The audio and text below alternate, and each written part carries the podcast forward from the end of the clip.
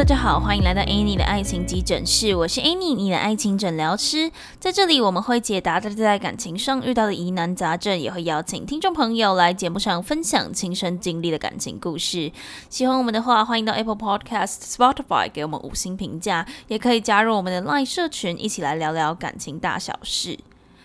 我刚录了大概十六分钟之后，我去吃完饭，然后又把它删掉，重新录。我觉得我真的是有点太久没有录音了，害我对于就是录音这件事情，好像那个习惯啊，那个感觉有一点抓不回来。为什么会说很久没有录音？是因为就我在前面的集数应该有提到，就是因为我本来预计说六月底七月初要回家跟台北的家人同住，但是因为就是在台南这边又突然发生了一些状况，所以我就继续又留在台南，留到现在七月十三号这样子。然后呢，准备真的准备要回家了，所以我就想说，那在离开之前再录个几集好了，因为毕竟就是也一阵子没有跟大家分享近况了，就想想说，哎，那刚好最近有一些灵感要来录音，所以就想说，好，哎，那就干脆先录个几集再回家这样子。对，那我先把今天的主题讲在前面好了。就今天是因为就我呃昨天看了一部电影叫做《爱情要不要》，然后里面呢有一些内容让我去反思，有一些感想，想要来跟大家分享。这样，为什么今天直接把主题讲在前头？是因为我怕我等一下又拉塞拉太久。我刚说我录了那个十几分钟之后，为什么删掉？就是因为。我觉得我前面拉塞拉太久了，虽然我觉得即使我现在这样说，我等一下可能还是会讲很久，但我觉得就是先把主题讲在前面。好，然后我刚刚讲说就是很久没录音嘛，然后要跟大家分享近况这部分，就是啊，我们其实现在社群就是有在发起那个书写修复练习的书写活动，它就是一个就是为期十二周，那我们每个礼拜都会根据那本书，就书名叫做书写修复练习。跟着那一本书，它每一章节最后面都会有一些就是练习的题目，那他可能就会问你一些就关于你的过去悲伤的经验，还有经过悲伤之后你想要怎么样绽放，你希望绽放成怎么样的模样等等的。然后呢，为了要让大家更了解书中的内容，所以我就在社群里面发了一段录音。那个录音只有就是社群里面的伙伴才听得到。那如果你想要一起书写修复练习的话，那可以加入我们的社群，然后在记事本里面听。然后那个录音就是呢，我稍微说了一下书，就是因为大家只有写那个练习题嘛，然后没有看到书的内容，我就想说我稍微录一下好了，这样子大家比较能够融入那个书写的情境。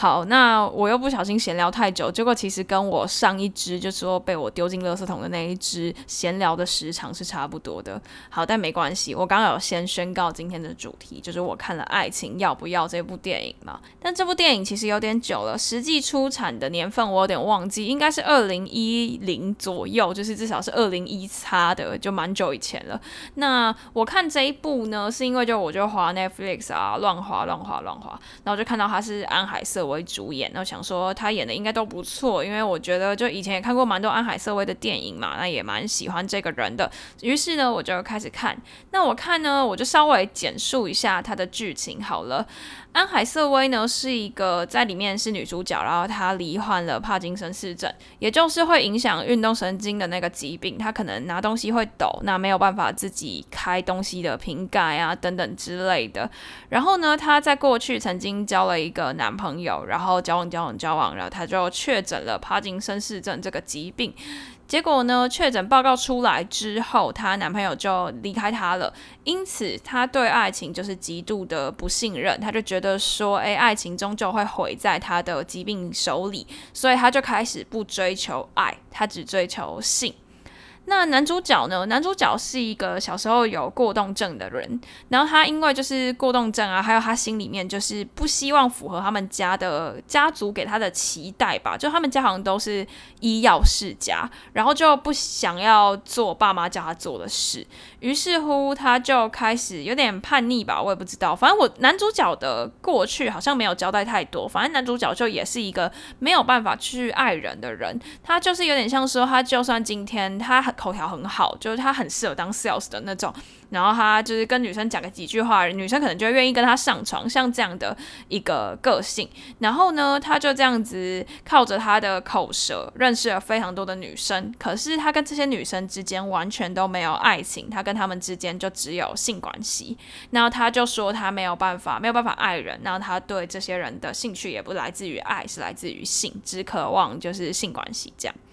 然后呢，后来这个男生他就去当了药厂的 sales，就有点像是那种，就是你可以想象成，可能小时候我们常常教室都会来那种卖书的书商，然后跟老师说他要他要就是使用我们出版社的书的那种感觉。那那个药商他就有点像是会一直跟在医生啊、跟在护士啊诊所里面说，就是要用我们家的药，就有点像那种感觉。然后因为那个女主角有帕金森氏症嘛，所以她就常常要去看医生。那她就在医疗院所里面，就是跟这个男主角邂逅了。然后他们就认识之后，就一开始，因为他们两个都是在呃男女关系里面都是追求性关系嘛，所以他们两个就一开始发展的都是性关系。结果后来呢，男生就很明显有一些晕船的情境。你们应该知道，其实“晕船”这个词在最一开始是用在性关系，就它其实意思是代表说，就是你打炮过后，你可能爱上了你的这个性对象，那这就是最原始晕船的定义。只是后来好像晕船就开始被用在喜欢。然后就脱比较脱离原本的意思这样子，但其实晕船最一开始的意思就是指说你打炮后喜欢你的那个发生性关系的对象这样。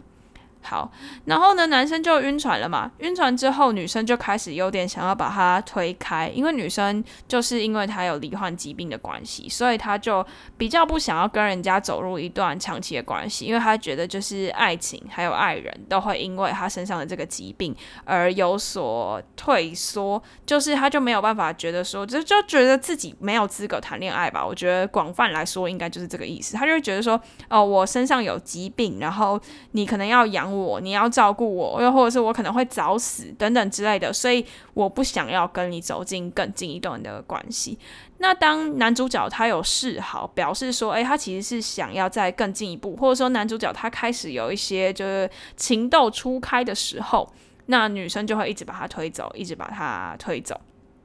那后来呢？男主角就开始非常的想尽用各种方法拉近他跟女主角之间的距离，就不要只有性这样。包括呢，因为男主角是那个药商的 sales 嘛，所以他就有办法接近很多医生。那他就一直想办法去找到帕金森氏症可以吃的药，还有可能有效的一些疗法。但是在电影里面。包括现在，我不太确定现在是不是，就是其实没有真正的帕金森氏症的疗法，所所以呢。男主角他就想尽办法去查，说哎哪里有这方面的权威啊，或是有可能的一些契机啊、解方啊，然后带着女主角到世界各地去看医生。结果等到他们有一次就是看医生，真的是看到等到很不耐烦的时候，女主角她就有点有点生气，因为她就看着男主角就是为了，因为他们好像是什么就预约挂号的时间无故被延期了吧，然后他们就是已经飞到那个地方才发现这件事情，然后。男主角就很生气，那那时候女主角就跟着情绪有点起伏，她的说辞大概就是说。我很希望我好起来，我也很谢谢你带着我，想要让我好起来。可是我知道我根本就不会好，所以你不要跟着我在这边耗时间。毕竟那个男生好像就是他在药厂当 sales，当到事业有成，然后好像有一些外派啊、升迁的一些机会，但是他就是想要一直带着女主角去到处看病，期望可以获得解放这样子。所以呢，女主角这时候就说：“你不要再花费时间在我身上，你的前面。”面有一片大好的前程，而我就只是一个病人，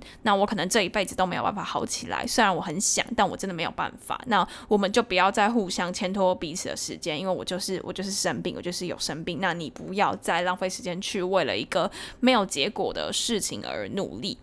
然后看到这边，其实这就是我今天最想要跟大家讨论的议题。其实不免俗的，有时候可以听到大家来说，可能我的另一半有一些精神状况的疾病，像是可能忧郁症啊、躁郁症啊、恐慌症啊，或者是其他的一些身心理的疾病。那我到底这个时候应该要怎么样陪伴另一半？而且在陪伴的时候，有的时候很常会损耗我们自己的精神，就你必须要。一直陪着他，那他可能很绝望的时候，你也不能放下你的希望，你一定要就是你会有一个义务，觉得自己一定要比他就是不能比他先落泪的感觉，就你要比他更坚强，你才有办法保护他。那在他倒下的时候，他才可以靠在你身上的这种感觉。通常我们这些陪伴患者的人都会给自己这样子的期许。那这个期许有的时候严重一些，就会变成是一股压力，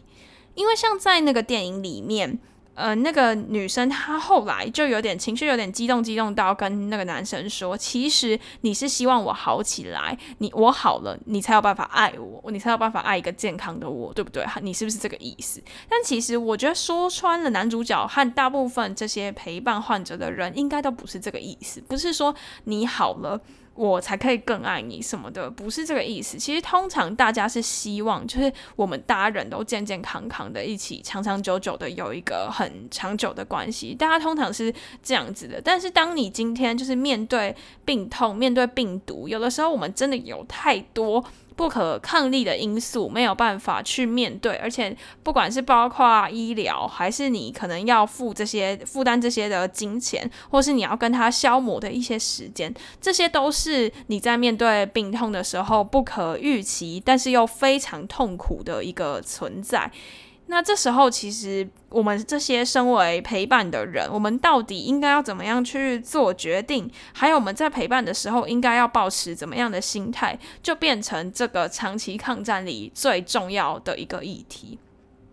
那这让我想到我前几年看的另外一部电影，不知道大家有没有听过，叫做《爱上触不到的你》。对，应该是叫这个名字，《爱上触不到的你》。那他的男主角应该大家都知道，就小茶与寇弟的寇弟，非常的帅。那时候这部电影一出来的时候，因为寇弟的关系就。火红这样子，然后它的英文好像叫做 Five Feet Apart，它的意思就是指说，就是男主角跟女主角都要距离 Five Feet。那这个电影呢，它是在说男主角跟女主角都是罹患了囊状纤维化症，他们两个都很年轻，在电影里面是演青少年、青少女这样子。那这个病症呢，囊状纤维化症。具体的就是生物的介绍，我可能就不多说，因为我有点不太能够理解，但我怕讲错。然后他呃为什么会说是 five feet apart 的原因，就是因为他的患者跟患者之间至少要相隔六尺。他的中文是说六尺，但是他的英文是 five feet apart。我记得好像是有解释这是为什么，但我有点忘记了。电影里面好像有说过，还是书。嗯，对我好像有点忘记了，没关系。好，他的意思就是指说，他们两个就患者和患者之间，可能会因为口沫啊、飞沫的呃细菌交叉传染，而导致就是会因为这个疾病有高风险的，就是死亡风险。严重的话会导致就是不只是你会重症，你会可能会死掉。所以没有办法，就两个人是完全没有办法靠近的，就你们两个之间一定要隔着五六步的距离这样子。那男主角跟女主角他们都得了这个非常致命、非常恐怖的疾病。那他们是在医院里面相识的。那可想而知，他们在医院里面的相处就都必须要隔着这样子 five feet 的距离。那你就等于说，你没有肢体接触，即便你相爱，你也没有办法拥抱，你也没有办法牵手，没有办法。那我记得印象很深刻的一个画面是，好像女主角掉到水里面了，然后男主角就很犹豫要不要给她人工呼吸。故事应该是这样的，然后最后所幸女主角是没有事情的，对。但是他们最后我有点忘记最后的结局是怎么样，应该是他们就选择不要为了为了彼此的健康而不要在一起。但是呃，像刚刚讲的第一部《爱情要不要》，它就不太一样，他们最后好像就是。绕了一圈，又有走在一起。那过程中发生了什么事情？有兴趣的朋友可以去看。对我就不要再爆雷太多，虽然我前面应该已经爆掉蛮多的。对，不好意思。好，那我刚刚在讲说，就是这两步其实让我去思考的点，就是说，诶，如果今天你的另外一半有疾病，你到底愿不愿意一直继续陪伴着他？那假如你愿意，我们在陪伴的过程中，又应该要用怎么样的心态，才不会让自己就是深陷于这种，就是觉得说好像还有压力，然后另外一半你一定要盯住，不然另外一半如果。就是他心情有些起伏的时候，你要做他最强而有力的后盾。我们通常身为陪伴者都会这样子希望嘛。我之前在五十几集的时候，曾经有和一位社工师方聊到关于陪伴的问题。那时候我们就在聊说，呃，如果另外一半啊，或者你在追求的对象，他是精神疾病的患者，那我们应该要怎么样陪伴他？我之前最好最好的朋友有重郁症。那那个时候我在陪伴他的时候，确实也遇到了很多难关，因为那时候像我自己就会希望不要去漏接他的任何一则讯息，在最一开始了，然后因为我就很怕说，就是他有任何一个他传出来的警讯我没有接收到。所以那个时候我就是打开他的贴文通知，连就是 I G 的贴文啊、现实动态，他只要有发，第一时间就会有通知，我就会收到。然后包括他的讯息、他的手机电话，我都超怕会漏接。然后呢，后来他就开始进入了一段非常严重的预期。然后那个时候，他就是跟我说，他希望我可以帮他规划一场葬礼。然后后面就是一些很沉重的事情。他跟我说，他希望他怎么样离开这个世界，然后希望我可以帮他准备什么什么什么。然后在那段时间，我不止一位朋友深陷忧郁症的困扰，同时好像三四位吧。这一整段完整的故事，我曾经在就社群的树洞分享会里面讲过。那个时候引起蛮大的就。就是共鸣的，因为其实应该大家多多少少可能身边都有遇过一些忧郁症的伙伴。那个时候你要怎么样好好身为一位陪伴者，真的是一个蛮难的课题。那那时候呢，其实到后期，我觉得我有点把太多的专注放在那位朋友身上。因为我就对他开启所有的通知嘛，对于任何他的反馈、他的反应，我都非常的在意，因为会很怕说他散发出来的警讯我没有收到，又或者是担心自己的一言一行会造成他情绪不稳定的原因。那到后来呢，其实我被影响的蛮严重的，我就是走路停下来就会哭，然后把门锁上，回到家把门锁上之后停下来就会哭。然后去洗澡，一开水，然后那个雨水的声音盖过我的全身，我就会开始哭，然后停不下来。那时候的状况大概是这样。后来我的那位朋友接受了就是精神科那边的治疗，我心里面的这个重担才慢慢慢慢的放下，我也才慢慢慢慢的去找到怎么样跟这样精神疾病的患者共处的方法。对，那个时候我这个体会真的是蛮深刻的。那今天呢，看完了这个爱情要不要的电影，也让我去想说，就是呃，我刚刚讲的那个例子是我最要好的朋友嘛。那如果说他是我的伴侣呢？那如果他今天罹患的不只是精神疾病，而是就是身体上的疾病，可能像是所谓他们电影里面提到的帕金森氏症，甚至是呃 Five Feet Apart 里面那样那么严重，没有办法肢体接触的疾病呢？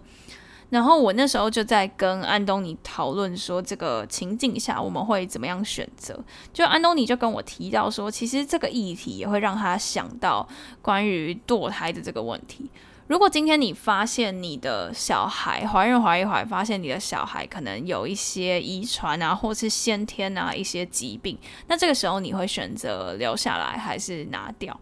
那前阵子刚好美国有在炒堕胎的事情嘛，炒得蛮凶的，这个争议也蛮大的。在更早之前，台湾也有出现那个就是怀孕八周能不能拿掉那个问题嘛？那其实这相关的议题一直以来都受到蛮大的重视。那有的时候可能男方、女方或医界、政治界之间想的观点可能都各有所不同。那这时候我就在跟安东尼讨论这个议题：如果今天是我们自己的伴侣，或是我们自己的小孩有遇到这样子的问题，我们可能会怎么样决定？那因为毕竟我刚讲的是我最一开始讲说那个精神疾病的是我的好朋友嘛，并不是我的伴侣。那如果今天再更靠近一点是我的伴侣的时候，我会怎么样去选择？那这让我想到我跟方聊的那一集嘛，我们就有在讲说，呃，应该要先照顾好自己的这一点。就是他有跟我讲说，以他是一位社工师的角度，他可能接触到很多类似这样子的个案，包括可能个案的家人啊、个案的伴侣啊，要怎么样去进行陪伴。那其实通常他们都会说，就是会希望你先照顾好你自己。就不管你今天的角色是家人还是是伴侣，你都应该要先照顾好你自己。因为在你自己是健全、是完整的情况下，你才有办法去照顾你的另一半。那我觉得这个也是我对于我刚讲的，不管是你今天的伴侣有疾病，还是你的小孩可能会有隐藏的疾病，我面对的处理方法，我觉得我自己会先去衡量我自己能不能去承担这件事情。那有人可能会说，那难道你不爱他吗？你不想要保护他吗？我觉得当然是想，可是你爱他，你当然会想要保。护他，甚至你一般在路上看到很可怜的人，你可能都会想要同理他、照顾他、同情他。基本上人都是有这样子的恻隐之心的，当然都会希望去照顾其他人。那但是呢，这个时候你应该要先去思考的是，你有没有能力去负担这件事情？因为如果今天你没有办法负担，那造成你们两个，又或者是造成对方有更恶化的情况，我相信这都不是任何人有乐见的状况。通常我们都会是。希望是一个健全的自己，才有办法去照顾其他人。这讲起来可能你会觉得有点抽象，或者是说，哎，怎么有点模棱两可？但我觉得就是在各个阶段，你有没有办法去承担这件事情，可能都不太一样。像在我刚刚说爱情要不要的那个电影里面，那或许是因为那个男主角他有就是认认识很多医药界的权威，认识很多医生，所以他觉得他有能力，也有办法，也有一些财力。金钱、时间有办法陪伴他的女朋友继续对抗帕金森氏症，继续走下去。但不见得每一个人都是这样。即便他有钱，但他可能没有这个没有这个时间，又或者是说，即便他有有权利，但他没有办法，就是他的心思上没有办法负担这件事情。那这个状况是很多的。我们有时候是需要去根据你自己，就是当下的身心状况，去决定你要不要终止这段关系，又或者是。说，你可能会因为你另外一半的情绪影响到你要不要继续陪伴他，这都有可能。所以我觉得这题是没有正确答案的，要去根据你自己当时的状况来做调整。那也不要去做出超出自己负荷的。承诺或是付出，因为其实今天如果当你的这一段付出并不是心甘情愿的，又或者是你承诺出来的事情，其实你是没有办法做到的，那这对不管是对方的病情，又或是你们双方的关系，都不见得是一件好事。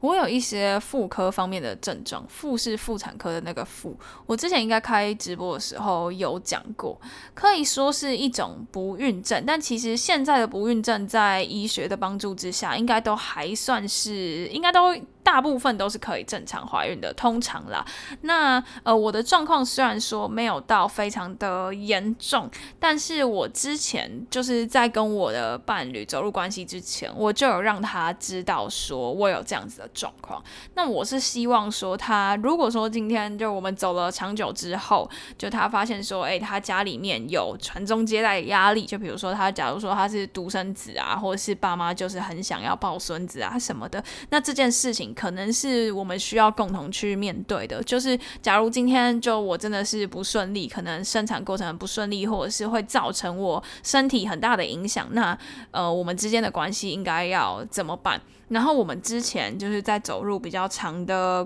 关系之后，就是呃交往比较久之后，就会开始去讨论这个问题。那我也希望他会去跟他的家人讨论，因为其实就是呃结婚啦。虽然说结婚是两家子事，这是什么上世纪的观点，但是呃其实我觉得就是在婚姻底下，你被影响的人不会只有我，或是我跟他，或是。呃，我们的小孩等等的，可能爸妈啊、婆婆啊、公公啊，这些人都是会跟这其中有所牵连，所以我就想说，嗯，我自己有这样子的状况，我应该要先说清楚。那当然，他就会跟我讨论说，诶，其实他们家没有那么传统啊，或者说他们家没有一定要传宗接代，一定要生孙子啊，什么什么之类的，就没有压力那么大。那我自己就会觉得比较放心。然后他也有跟我说，虽然说他很喜欢小孩子，但是。他会看我的状况，然后让我知道说，诶，如果今天真的不顺利，诶，我们可以领养，我们可以养宠物，我们可以有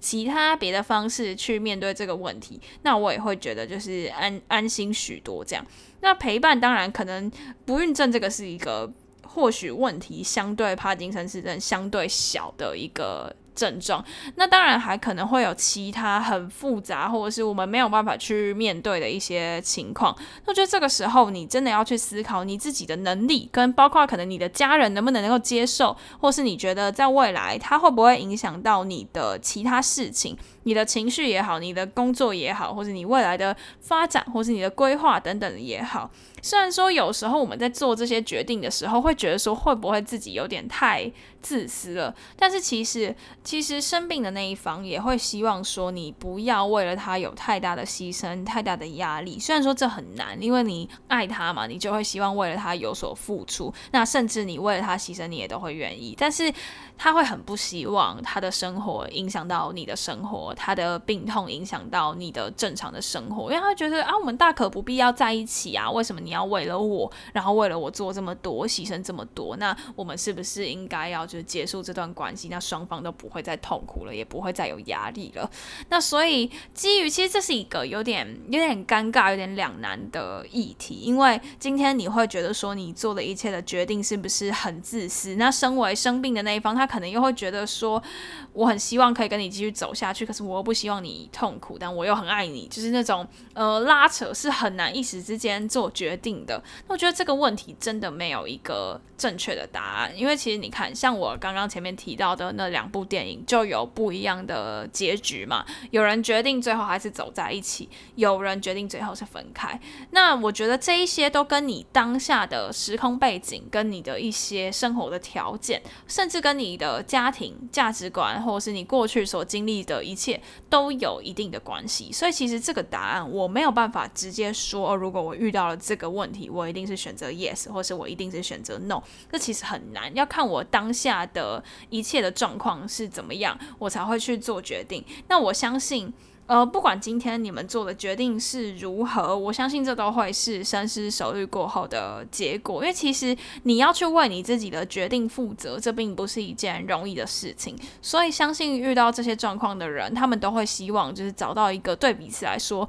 都是最好的方法。那不管最后是分开还是继续走在一起，这个过程，你们相遇的过程、相爱的过程，这都是不可能会改变的。所以。不管今天你是不是罹患一些疾病的人，你都应该去珍惜当下相处的那个 moment，然后好好的爱自己，好好的爱对方。那也要记得，就是要照顾好自己，才有办法去照顾对方，才有办法去照顾你们之间的关系。那今天就是跟大家分享我看的两部电影，还有我对于就是我跟安东尼讨论的那些问题的答案。虽然说这没有一个正确答案啦，我也是抛了一个开放性的议题丢在这边，让大家回去去思考说，诶，如果今天你遇到了这样的状况，你会有什么样的想法？那你有什么想法都欢迎跟我说，这样子。那最后也祝福大家，在虽然说现在的疫情可能没有前阵子那么的严重，但其实现在每日的确诊数应该也还是有几万的。那大家还是要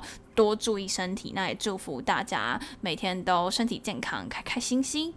好啦，那今天的分享就到此结束啦。喜欢的话，别忘了追踪我的 IG Annie，你的爱情诊疗师，也可以点主页的链接，更了解我们哦。最后啊，如果你还在为情所苦，快加入我们的 LINE 匿名社群，写下你的问题，挂号 Any 爱情急诊室，让我们治愈你的心。那链接我都会放在下方的资讯栏，还有我的 IG 主页。喜欢的话，欢迎到 Apple Podcast、Spotify 给我们五星评价，也可以小额资助我们继续创作。感谢大家的支持，那我们就下集见啦，拜拜。